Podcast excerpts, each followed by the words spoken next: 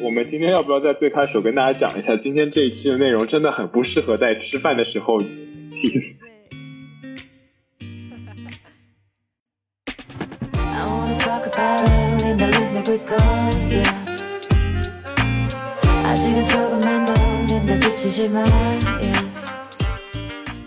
然后这个男生呢，就常年住在我们的房间里面。然后，但是呢，更过分的是，他们俩经常一起在房间里面吸大麻。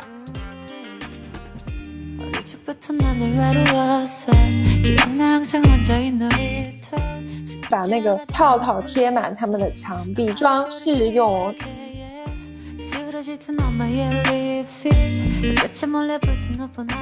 然后一进去，他们俩就是正在做某种不可言状的。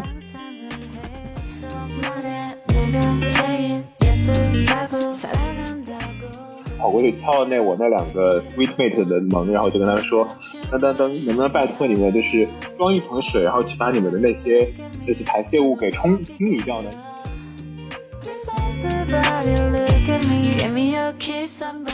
大家好，我是阿驼，我是小溪，我是央子。大俗小雅是三位生活在纽约、旧金山、海德堡的打工人，每周跨时差谈天说地的吃人一语。我们将通过常年的海外经历与多元文化背景，以建筑民工、科技码农和多期学者的不同视角，严肃八卦国内外的热点话题和艺术圈不为人知的猛料，希望成为各位听众朋友旅行居家的好伙伴。那么今天呢，我们就希望和大家分享一下我们留学生活中所遇到的一些趣事吧。那首先让小西来给大家。说一说我们这期的主题。对，因为我们其实离开祖国的怀抱都已经八年了嘛，在国外留学抗战八年。鬼抗战八年。然后今天呢，我们就想跟大家分享一下我们在国外的时候也住过宿舍啊，也在外面租过房子。那当然呢，也会经历一些奇葩室友的尴尬事件，就想跟大家讲一讲这方面的一些小故事吧。是的，那我们就按时间顺序从我们大一的经历开始说起，因为我们当时也是经历了住校，然后后来自己搬出去住，种种种的阶段。呃，给大家一个背景信息，就是我们三个是大学同学嘛。然后我们学校有一个规定是大一必须要住校的吧，所以呢，我们当时就是会在网上填一个申请表，是基本上是随机的概率分配到一些你之前不认识的外国或者中国的同学成为室友。然后我当时的那个房型呢，是一个套间里面有四个小房间，然后每个小房间里面住两个人，就是一共八个人住在一个套间里面。然后我要跟别的。嗯，三个室友一起共用一个洗手间，大概是这样的一个情况。是的，我跟小西也是住的同一种户型，因为当时这也是我们后来成为好朋友的一个基础吧。因为我们当时住在同一层，就很方便串门啊这些。对对，其实那个时候大家都住得很近，然后就可能就是一个食堂，然后旁边有两个学生公寓，然后学生住在那两个学生公寓的人都会在那个食堂吃饭，所以就呃那个时候圈子其实还挺小的，然后基本上。呃，只要住在那两个公寓的留学生，平常都会就是很频繁的见到对方。对，而且我们那个食堂是无限次可以吃饭的，所以我们基本上可能每隔两三个小时下课的时候就会去食堂里面吃吃饭。对，而且我觉得很温暖的事情就是，你无论什么时候下去吃饭，一定有一桌人是你认识的，然后你就立即加入那一桌一起吃饭，就还挺温馨的。对，我还记得有一次有个很温暖的事情，就是因为我们那个都是无限次的嘛，就是去刷食堂。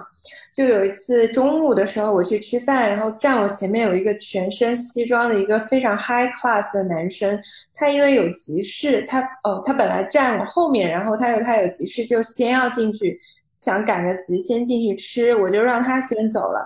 结果到我那一趟的时候，那个。管刷卡的那个阿姨就说：“哦，前面那个人已经把你的这一顿的钱给付了，这也太好了吧！没想到你有无限卡，对我是无限卡。于是那个阿姨就说：哦，那你能不能给后面的那个人就不浪费这多刷了一顿钱？虽然是个很小的事情，但是我还是觉得这个人非常的绅士，我印象很深刻。就这件事。哦，那种时候难道不是应该开始一段就是校园恋情的开始吗？我都不记得他长什么样。那个时候太小了。那我们还是给大家讲一些，回到我们的主题，好吧？哦，对对，OK。言归正传，说到我的室友，我印象最深刻的就是那个打破这个刻板印象，就是因为小时候在中国接受教育的时候，中国不是老是就是说啊，美国小孩非常的独立啊，他们到了十八岁以后，家长都不管他们了。然后中国的小孩就非常依赖爸妈，什么就是很妈宝。其实我的经验告诉我，根本就不是这样的。我就来来美国的前几周，我就领略了这一点。因为我印象很深刻，我们第一次这个宿舍能够搬进去住了以后，底下就全部都是那种开来的车，就是那种美国的爸妈，对他们都是一家人，他们的小孩，对对对，还有家里面什么哥哥姐姐、弟弟妹妹，是的。全家出动给他们搬家，对，就是我记得特别深刻，因为当时我是只有我妈妈陪我过去了嘛，所以我妈妈当然是一个 十指不沾阳春 水的女孩，所以呢，就是像搬床啊、搬床垫啊这种活，她根本就干不了，就只有靠我一个娇小的身躯在那里搞来搞去。然后我的室友呢，当时他们就是声势非常的浩浩大。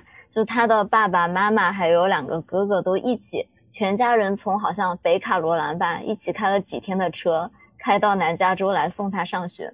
然后他爸爸当时就看我特别的惨，我一北卡罗来纳开了几天的车开到南加州，对他们都是那种开车把家里所有的东西搬过来。我室友更夸张，他们从 Boston 开车，差不多 可以了，差不多都是东岸嘛，都是东岸都。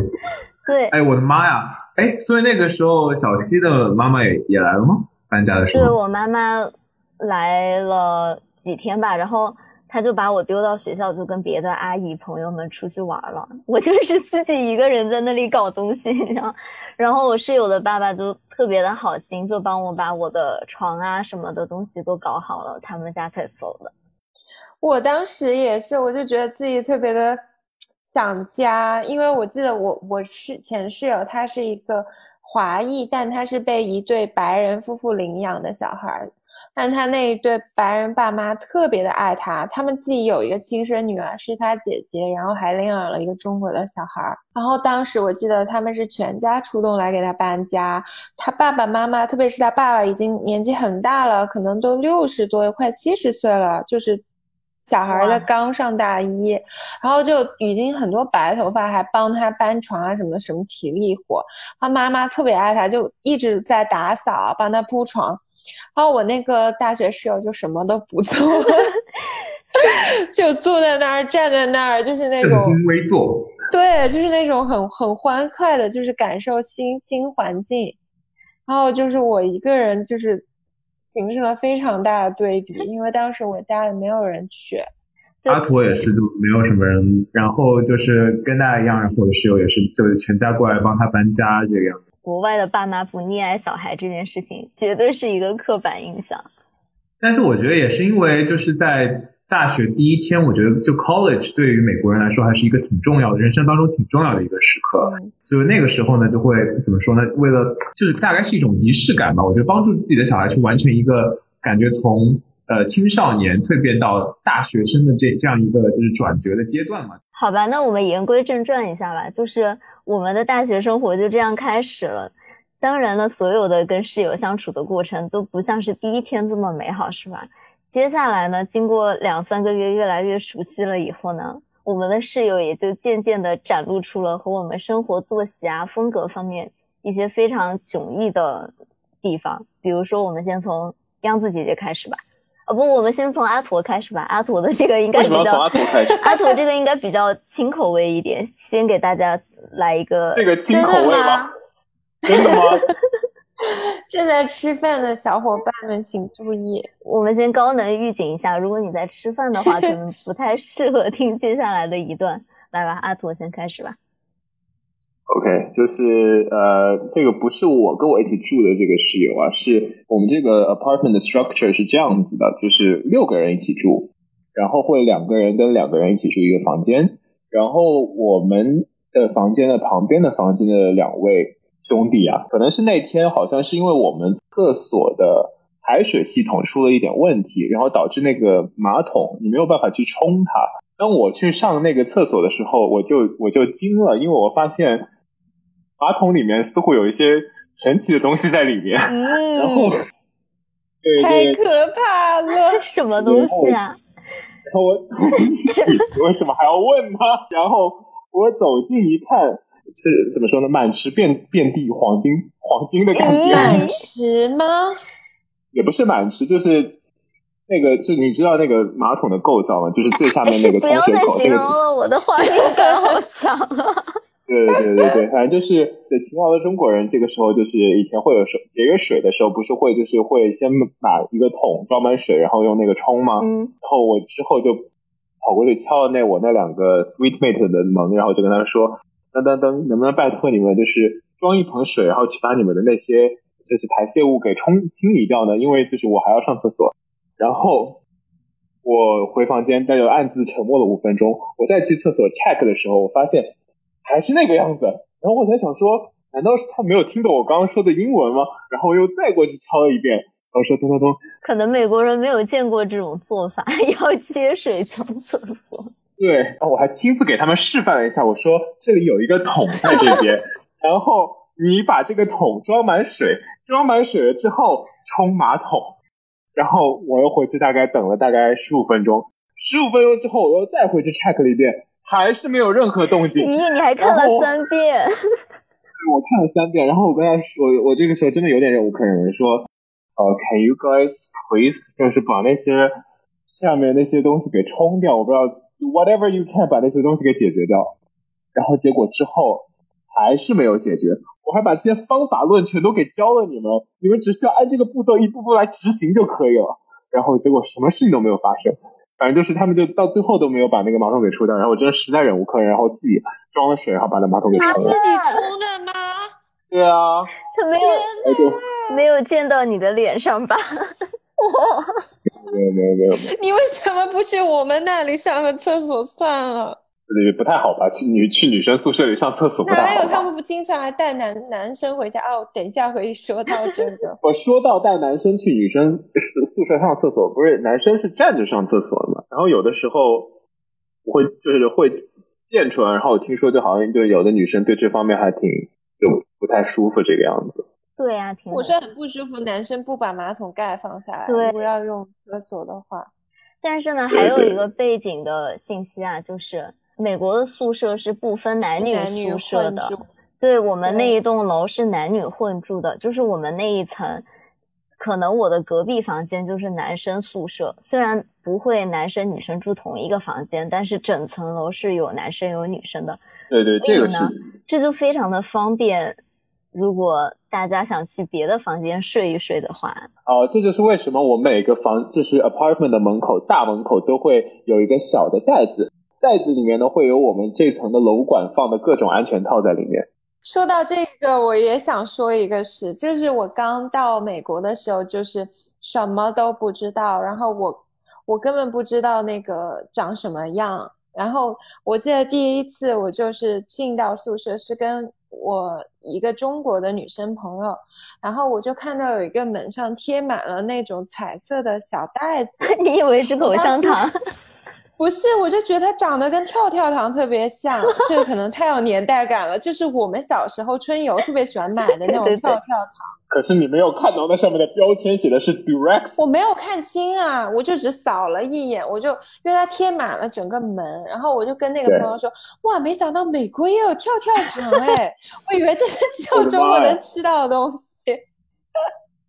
哎，真的。然后我那个中国女生朋友就特别无语，她当场就爆笑，然后她就说：“哎呀，这个是套套了。”后来才知道那个是一个男生住的宿舍，就是他们恶搞的，就是把那个套套贴满他们的墙壁，就是做那个 装饰用。那说到男女混住，好像央子姐姐有一个故事要给我们讲一讲。是的，就是我们当时第一年大学的时候，还是我那个，就是那个我们叫他 A B C 的室友吧。嗯，然后因为我们当时是连卧室都是要共住共分的，就是像大学的中国大学的宿舍一样，只是说人比较少，就是两个人 share 一个卧室，嗯，但还是总之来说就是不是很方便嘛，就是一方要睡觉的时候，另一方你可能也要注意一下熄灯啊之类的。但是在这样的情况下，我那个朋 A B C 的室友呢，他还就是经常带男生回家，这一点阿 驼都知道。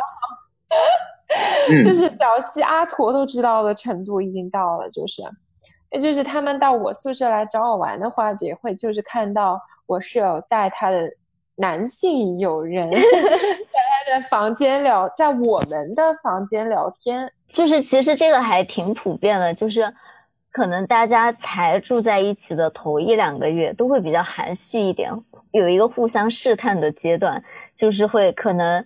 带男男性朋友回来聊聊天，然后一起在床上坐着，可能就哪个坐着？就坐坐在床上聊聊天啊，然后互相就是谈谈心啊，就仅此而已。但是过了这两三个月以后，可能感觉大家也比较熟悉了，以后彼此就放的比较开了。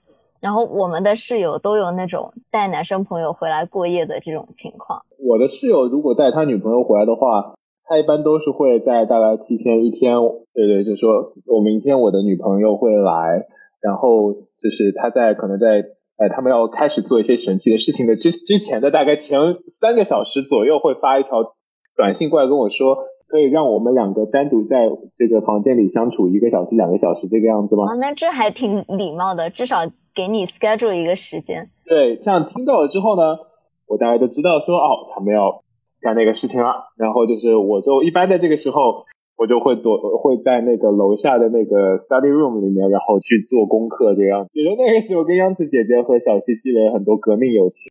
因为我们的室友都在房间里面，我们都只能流浪在外面。是的，对对对是，然后就很尴尬是，然后回去之后。他们俩睡着了，然后还要跟他们一起睡一个房间。哇，你这个太可怜了，我还是没有经历过这种。但我觉得我经历的事情也挺创伤后遗症的。事情是这样的，就是最极端的一次，就是我那个 A B C 室友不知道为什么特别喜欢，就是印度小哥，就是人迷到就是他带过很多个印度小哥来我们房间。然后我记得。对你都记得对不对？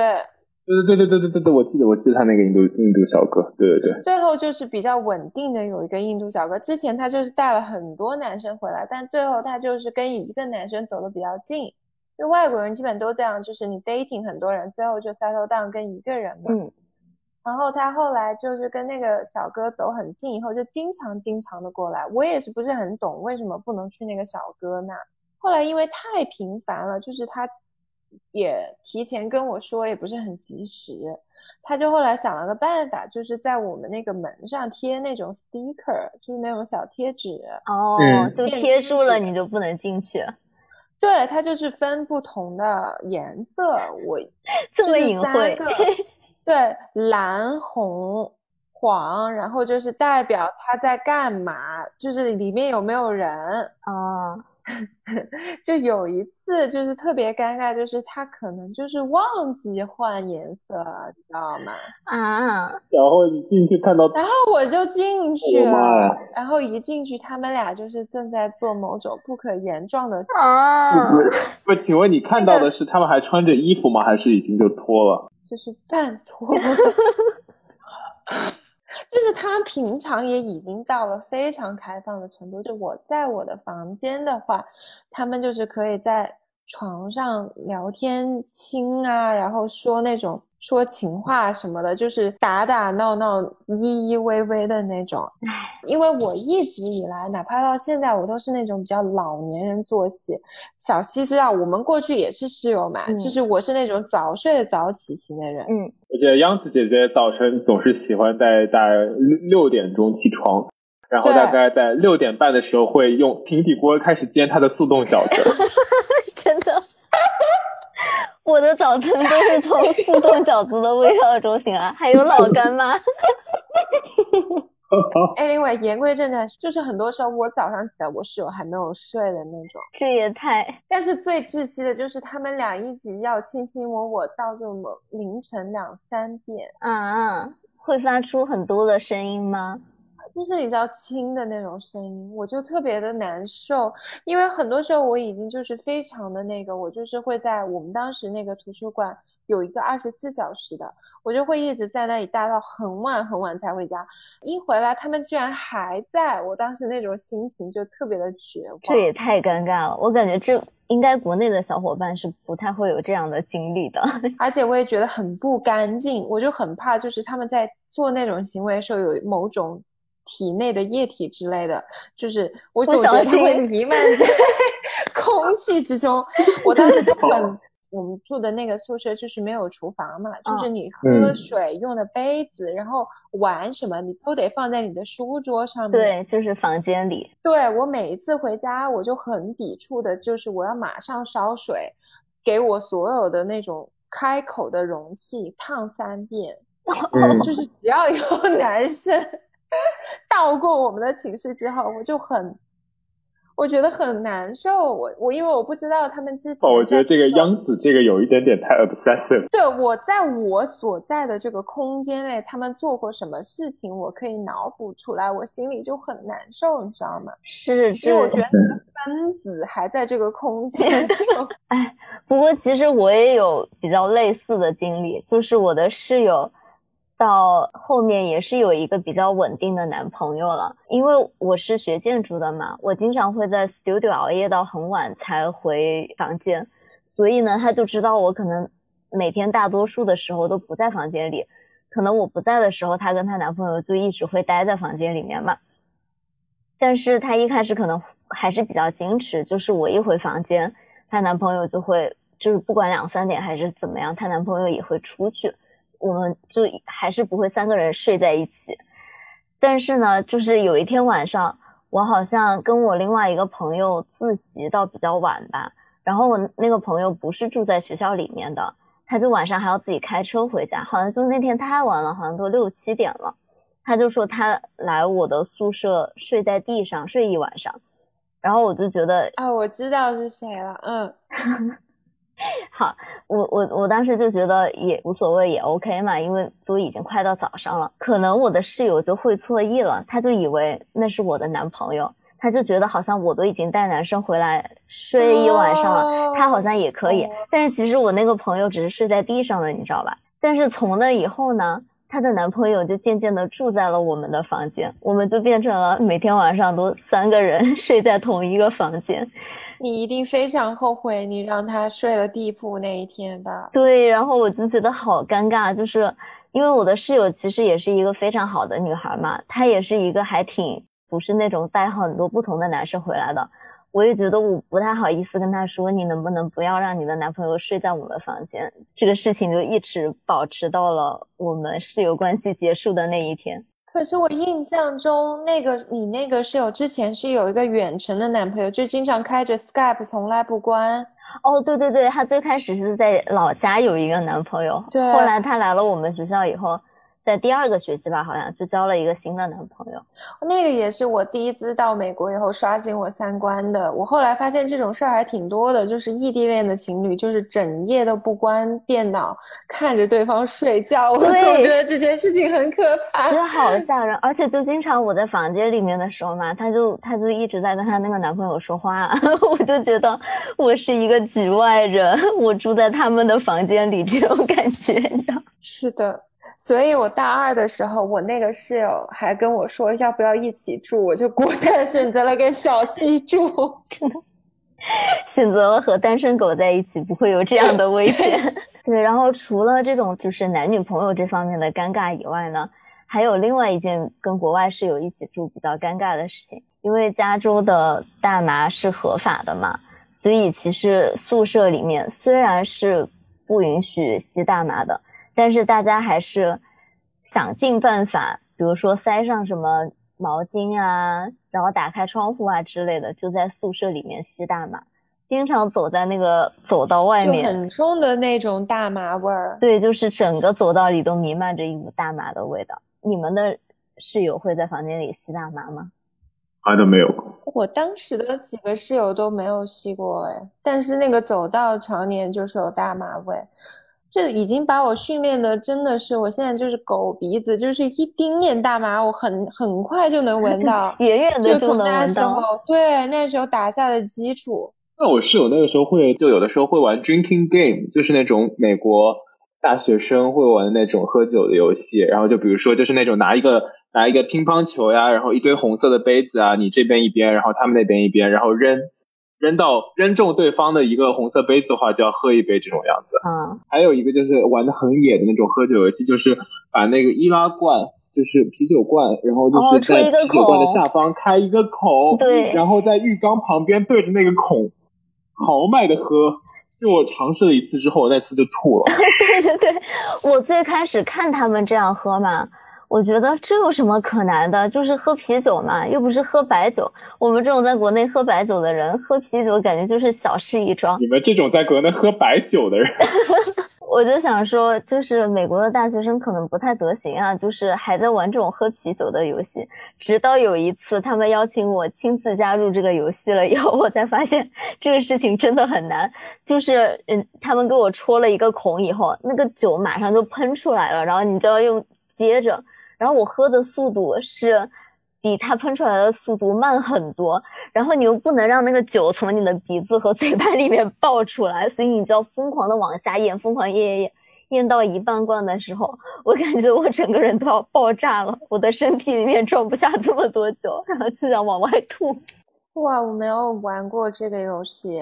对吧？就是一个很，就是感觉那种美国大学那种兄弟会啊、姐妹会啊之类，可能会玩，经常玩这种游戏。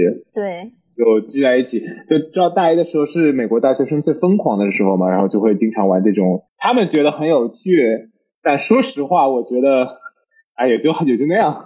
是的，说到这个喝酒的事情，小西是不是也有一个类似的室友故事可以跟我们吐槽吐槽？哦，那是吸大麻。哦，吸大麻。哎呦我的妈呀！没事，那那我就是接着给大家讲这个吸大麻的故事吧。是我隔壁房间的一个室友，然后后来呢，她就交了一个男朋友，然后这个男生呢就常年住在我们的房间里面，然后但是呢，更过分的是，他们俩经常一起在房间里面吸大麻，就是。到后来，我们整个套间的人都觉得已经这个味道已经太重了，就是我每天都不想回房间，因为一回房间一打开门就是那种浓浓的大麻味。他们还经常为了不不被那个烟雾警报器探测到，他们就会用毛巾垫在那个门的下面，然后就不让大麻的味道扩散到走道里面。所以我们整个套间都被那个大麻的烟雾包裹着。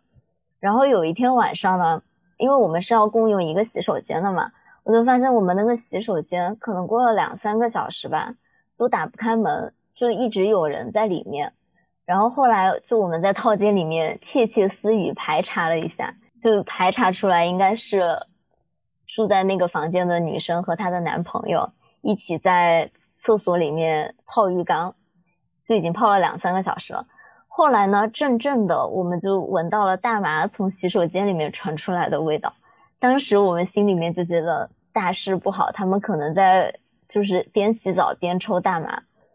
但是后来呢，更恶心的事情就发生了，因为大麻抽多了本来就容易吐嘛，你又一直泡在热水里，于是他们俩就吐在了浴缸里，就很可怕。太吓人了，这个。他们有清掉吗？把那些？他们有清掉，但是过了好多天，我们那个。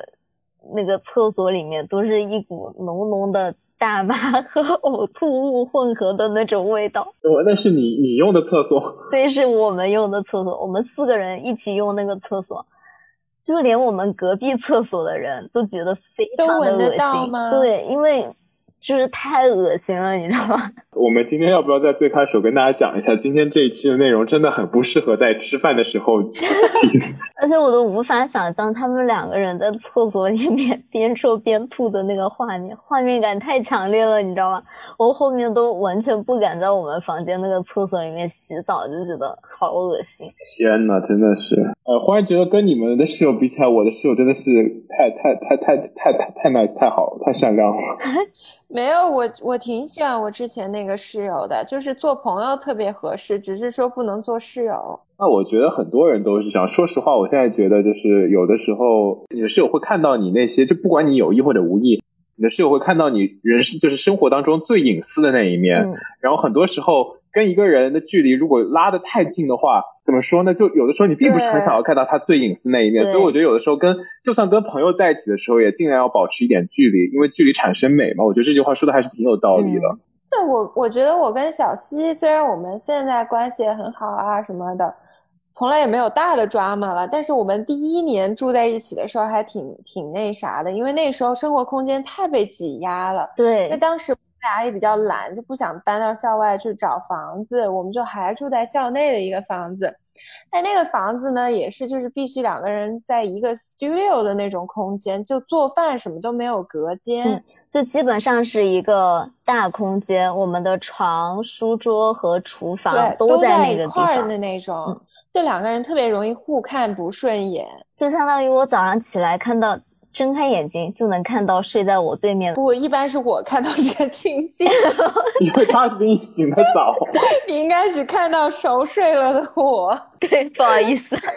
对，我们俩是有点颠倒那种作息啦。对，因为我们作息还不一样。我就是上学的时候真的是熬夜冠军。然后之前我们也说了，央子姐姐是一个作息非常规律的女孩，她可能晚上 十一点就睡了，然后早上六点就起了，所以我们两个的生活真是对我就是那种非常固定，对昼夜颠倒。我夸张的时候可能就五点我就会起床的那种。对，阿驼是完全没有办法做到。阿驼现在十点上班，然后起码得折腾到九点半才起床，九点半起来之后刷个牙，然后就去上班了，这种感觉。是的，就像我们现在人在三个时时区嘛，就是有时差，我们要录节目，就每一次我们都在等待阿 驼起床。对，只有阿驼起床的时候，我们才能录节目。等我们录完，杨子姐姐早就该睡了。现在已经过了我该睡的时间。就言归正传吧，就是这种生活空间挤压的时候，就特别容易有矛盾。就是比如我们当年住那个宿舍，就很多小事都累积起来，很让人抓狂。空间太小了，对，对，就是比如说，就是小七特别喜欢用辣椒炒肉之类的。对的，当时就是那个，只要小七就是用辣椒炒一 次肉，就是那个余味绕梁，四三四五日不在，你知道吗？对那个地方又没有抽，所以你们那时候你们 studio 通风通风好吗？everything 不好 so bad，对，窗窗可以打开吗？窗户可以，但是我们好像不能打开，不是我们的窗不能打开，因为我们偷偷在里面装了一个空调。哦，对，如果打开窗，那个空调就会掉下去。对，那个宿舍他自己还没有空调，然后我们两个还非常暗搓搓的自己装了一个那种外挂式的空调，不然就是夏天你会都不用夏天，因为因为洛杉矶一年四季都很晒嘛，就是你就会热死。很热，真的很热。对，就是当年就是还挺不容易的，这样走过来，就是哇，我都不知道大二你们发生这么多 drama。我印象当中，这个小西跟央子两个人关系一直很好，我所以我都不知道他们大二的时候原来还有过那种没有，我们俩一直关系都不错，就是从来没有闹过，没从来没有撕过什么那种，从来没有过。对对对只是说就是有只是就是会有生活中的小摩擦，就是那种小摩擦。对对对，我懂我懂，对我懂。而且那个时候真的是空间太压缩了，就算我在跟杨子生气，但是呢，我还要跟他在一个房间里面，我又不能离家出走，是吧？我就我只能坐在那里生气，杨子可能更委屈。没有，反正我们当时就是有点像那种老夫老妻，就是虽然有时候闹个脾气，但是也不能发作，彼此将就着过，就是这样。将就着过吗。对，很多时候真的是这样。就是因为你那个时候没有情绪的出口，你又不能跟这个人大吵一架，因为大吵一架完了以后，是你们两个，人就会很尴尬，坐在那里怎么办呢？所以你就会劝自己说算，了吧，就这样吧，我先忍一忍。然后就 然后发现其实也就还好，是吗？对，但是反正总而言之还挺难受的。就是如果你要真的跟人长久的很狭小的空间一起生活的话，对，就除了这个，就是因为我们一起从校内搬到校外去了，然后我们当时假期嘛，就有就是小西这生活小能手就很能干，他就把房子挂出去租给另一个人，然后牵出了另外一段故事。都是生活，对，都是生活所迫。就我们从头开始讲这个故事吧。大三以后呢，我们三个人就成为了室友，我们就一起搬去了校外，然后租了一套在外面的公寓，这样就带来了另外一个问题，就是因为我们暑假的时候嘛，有三个多月的时间，美国的暑假很长，这三个多月的时间呢，我们虽然人回国了，但是这个房子还是要接着给钱的。然后财迷心窍的小西呢，就想着说，哎，那这三个月，那我还不如把我这空余的 space 给租出去，这样的话资源最大化利用，然后这样子我我也可以赚到钱，对吧？然后也造福了那些想要就是在学校附近短租的那些朋友们。然后他就这样子就把他自己的这个房子给租给了一个不认识的女孩。这是共享经济的开端啊！那 你这是 Airbnb 啊？我当时特别为小西骄傲，我就是整个是那种 so proud of you，我们又有收入了，我特开心。我还没有为自己的这个想法骄傲多长时间呢，我就发现这是一件非常麻烦的事情，因为你要加好多那种乱七八糟的人来问你这个房子的信息，但是他也不一定要租，然后他还一直跟你砍价。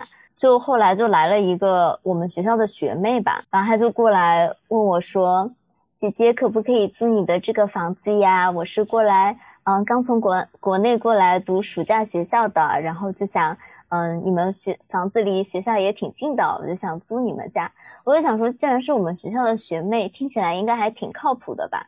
然后我也加了这个妹子的微信，看她的什么头像啊什么的，都是很甜美的一个女孩。我就想说，好吧，那这个房子租给你吧，应该没什么问题。然后后来呢，我们在聊天的过程中，她就一次一次的提出了很多莫名其妙的要求吧。比如什么要求？比如呢，是我。那个暑假就是要去欧洲 study abroad 嘛，所以我其实五月份就要走，但是他好像是六月份才来吧，然后我就想说，万一他那个时候又不来了呢，或者他来了美国又不想租我的房子了呢，那我这个房子不是就租不出去了？我就跟他说，你能不能先交一个月的押金，我就把这个房子给你留着。嗯，他先答应的就还挺好的，然后结果过了两周呢。我就已经把所有的广告都撤下来了，他就问我说：“啊，我现在就没有这个美元，能不能先不把这个押金给你，等我到了看了情况再说？”我当时就觉得有一点尴尬，但是呢，因为我涉世未深，还是一个大三的小同学，我就想说，既然是学妹，可能人家确实来之前也没有美元，那就先照顾一下别人吧，就还是把这个房子给他留着，然后等他搬进来了以后。第一天他就说这个房子好像看上去比之前的小一些，然后你的这些设施什么的好像也没有描述的那么好，能不能再便宜一点啊？我当时就觉得这很尴尬了，我人已经在国内了，我也没办法租给别人了，而且他就是人行李什么的都已经放在里面了，那我也不能说不租给他，但是我们说好了，比如说八百块钱这个价格，那你不要在人到了以后再跟我商量价格嘛。他就说：“我先转七百块钱给你，可不可以？”然后我当时就觉得啊，好麻烦，但是我也没有什么别的办法，我就说：“那行吧，那你先，你就转七百就七百吧。”然后过了两天，他好像就把自己锁在外面了，他都没带钥匙出门。天呐！对，然后那个时候洛杉矶和国内还有十五个小时的时差嘛。所以他把自己锁在外面了，他就一直给我打电话，他好像还给阿婆打了电话，是不是？是吗？他就叫你去帮他开门之类的。我不记得。那可能不是你，可能就是我们另外一个室友。我们另外一个室友，你突然 Q 出他，觉得他好可怜。现在我们三个在做节目，没有另外那个室友。Anyway，这么说好命。对他可能就是找了我另外的那个室友，然后就还麻烦了他帮他开门什么的。好像我那个另外的室友。刚好那天也不在洛杉矶，然后他就找了一个开锁匠把我们家的门撬了。天哪，这都行，我都不知道有这一段。我也不记得。然后他好像就说他自己花了两百块钱撬我们家的那个门锁，他就叫我给他两百块钱。哦。给大家补一个知识，就是你在国外，如果你一定要记得带钥匙，不然你要开锁，超级超级贵。因为这样同样的悲剧也发生在了我的身上。就在上周，我要洗衣服，我把自己锁在外面，因为那个门有就有风，关上。然后当时周末就在德国，我们这小破村开锁还要付加急费，加在一起要一百零九欧。对，就是因为你立即要找人给你开锁的话，这是非常贵的一件事情。就在国外的人工都是很贵的。对，但所以现在就是。就是我现在的锁，就是换成那种就智能锁，然后你只要输密码就可以去进去了，然后这样的话就可以就是规避那种你要重新自己去换锁。哇，那你们家可真是 fancy。对，然后当时的我就觉得很震惊，又不是我没有给你钥匙，也不是我让你不带钥匙出门，为什么你把自己锁在了外面，要我给你赔钱啊？你还没给我房租的钱给齐呢，就要我先给你转两百块钱。我当时就觉得整个人都很震惊，那你怎么办？然后他就那种对我微信轰炸，就是给我发了几十上百条微信，就跟我 argue 说一定要让我给他转钱。唉，后来可能我就跟他吵了两三天架吧，然后我还一度把他就是拉黑吗？就是拉黑吗？也不是拉黑吧，就我把他的所有提醒都关了，对我就没有。没有再理他这件事情。不是，我觉得就这种，就我觉得太纠结这种小事的人，就说实话，哎，有的时候就还还挺难相处的。说实话，这不算纠结小事吧？这叫无理取闹。对，首先第一点，我就觉得这这件事情是他自己把自己锁在门外，这是关小西什么事情？我就想说，对。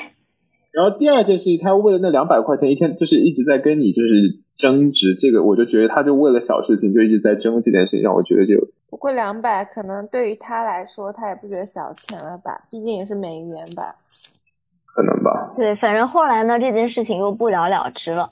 他就在我们家住了两三个月的时间吧，嗯，反正也不是每个月都能把房租给我给齐，他就是每个月都会跟我讲一点条件啊，然后拖拖拉拉的啊这样。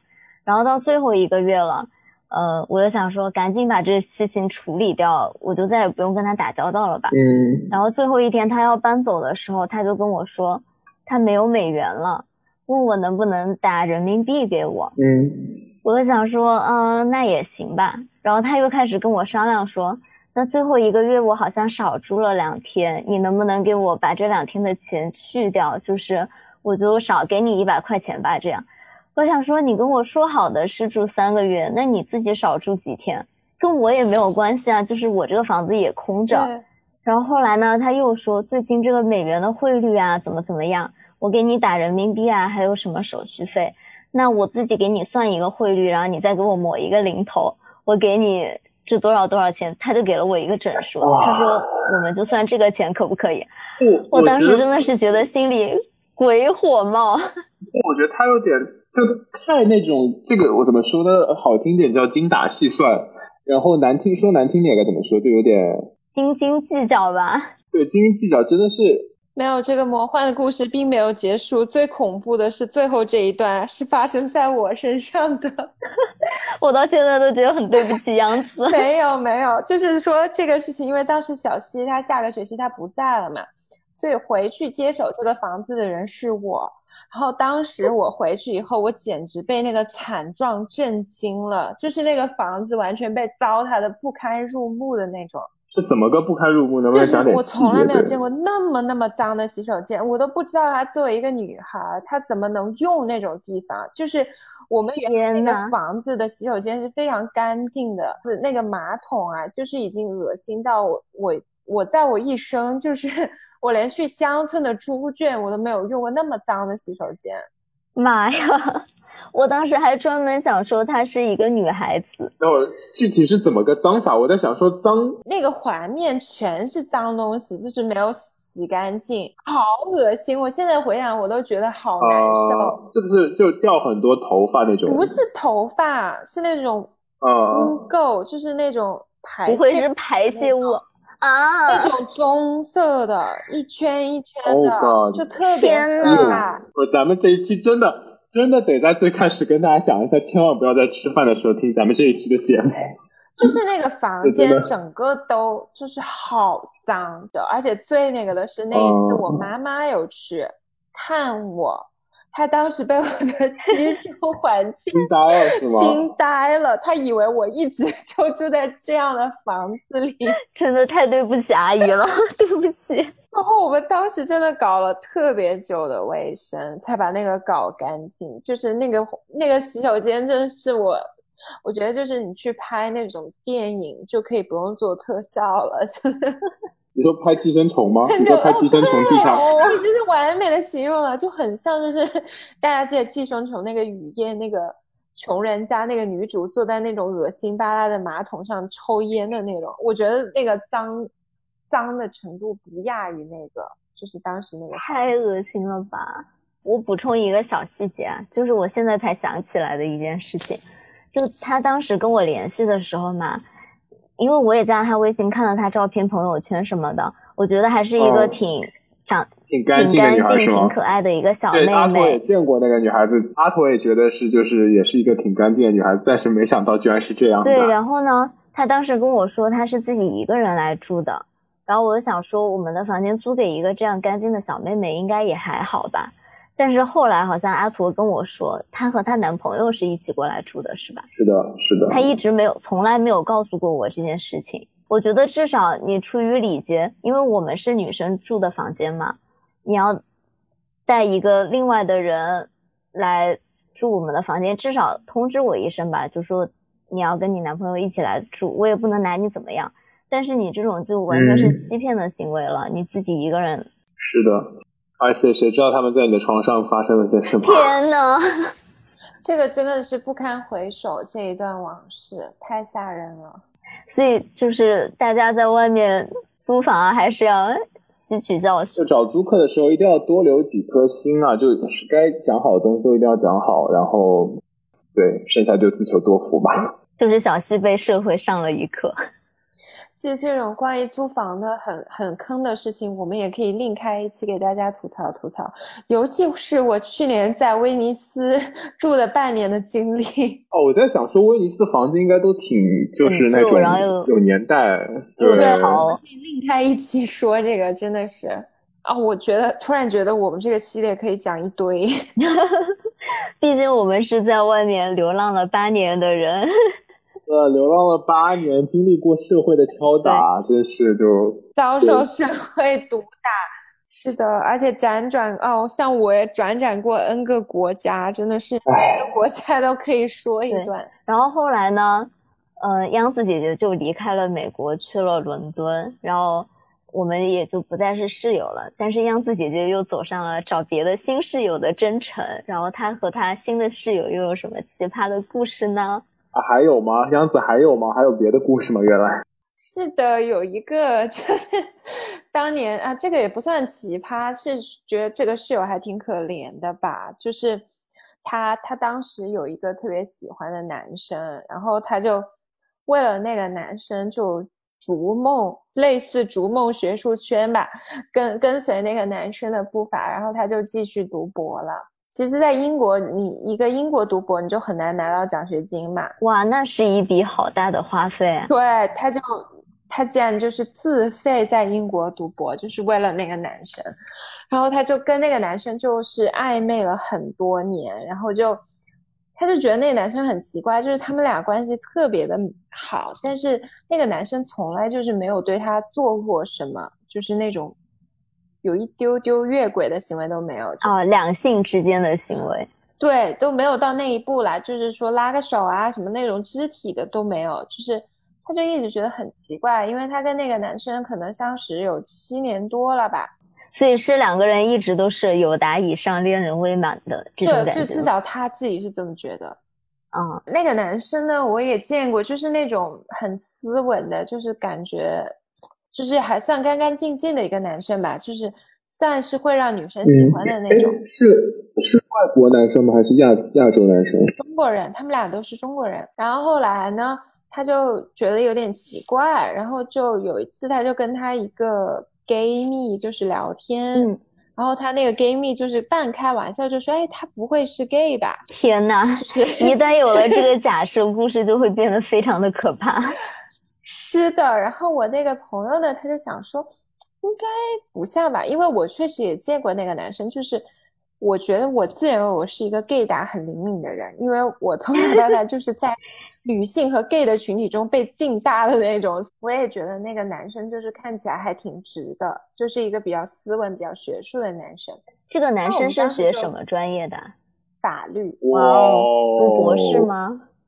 对。然后呢，他就有了这个念头呢，他就想说，哎，那要不要还是测试一下？然后就怎么测试呢？然后他那个 gay 蜜呢，就给他支了个招，就说，啊，那你可以下一个小蓝试一试，就是那种 gay 圈的交友软件。结果好死不死，他一打开小蓝呢，就看到了，天呐，他的这多年的白月光，这也太惨了吧！他这么多年都没有往这个方向想吗？可能就是有想，但是不愿意吧，内心是拒绝的。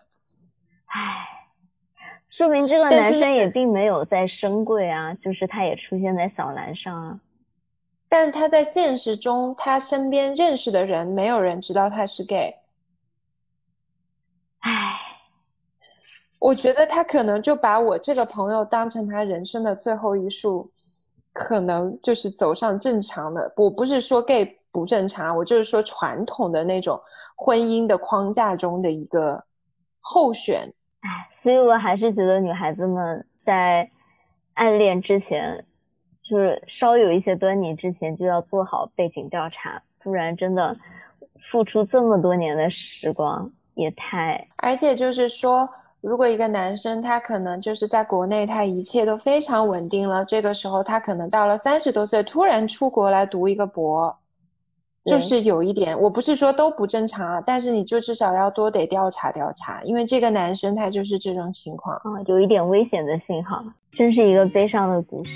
其实最后这个故事也不是奇葩，就是一个室友之间悲伤的故事。对对，就让我们在这里这个悲伤的故事当中结束掉这一期吧。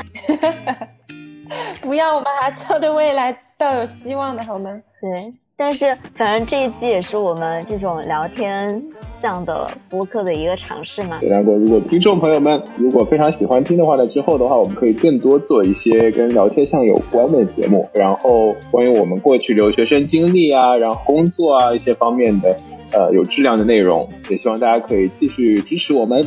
对，毕竟我们都是在国外流浪了八年的流浪打工流浪人。那今天我们就到这里吧，大家给大家说再见了，拜拜。那我们下期见，拜拜。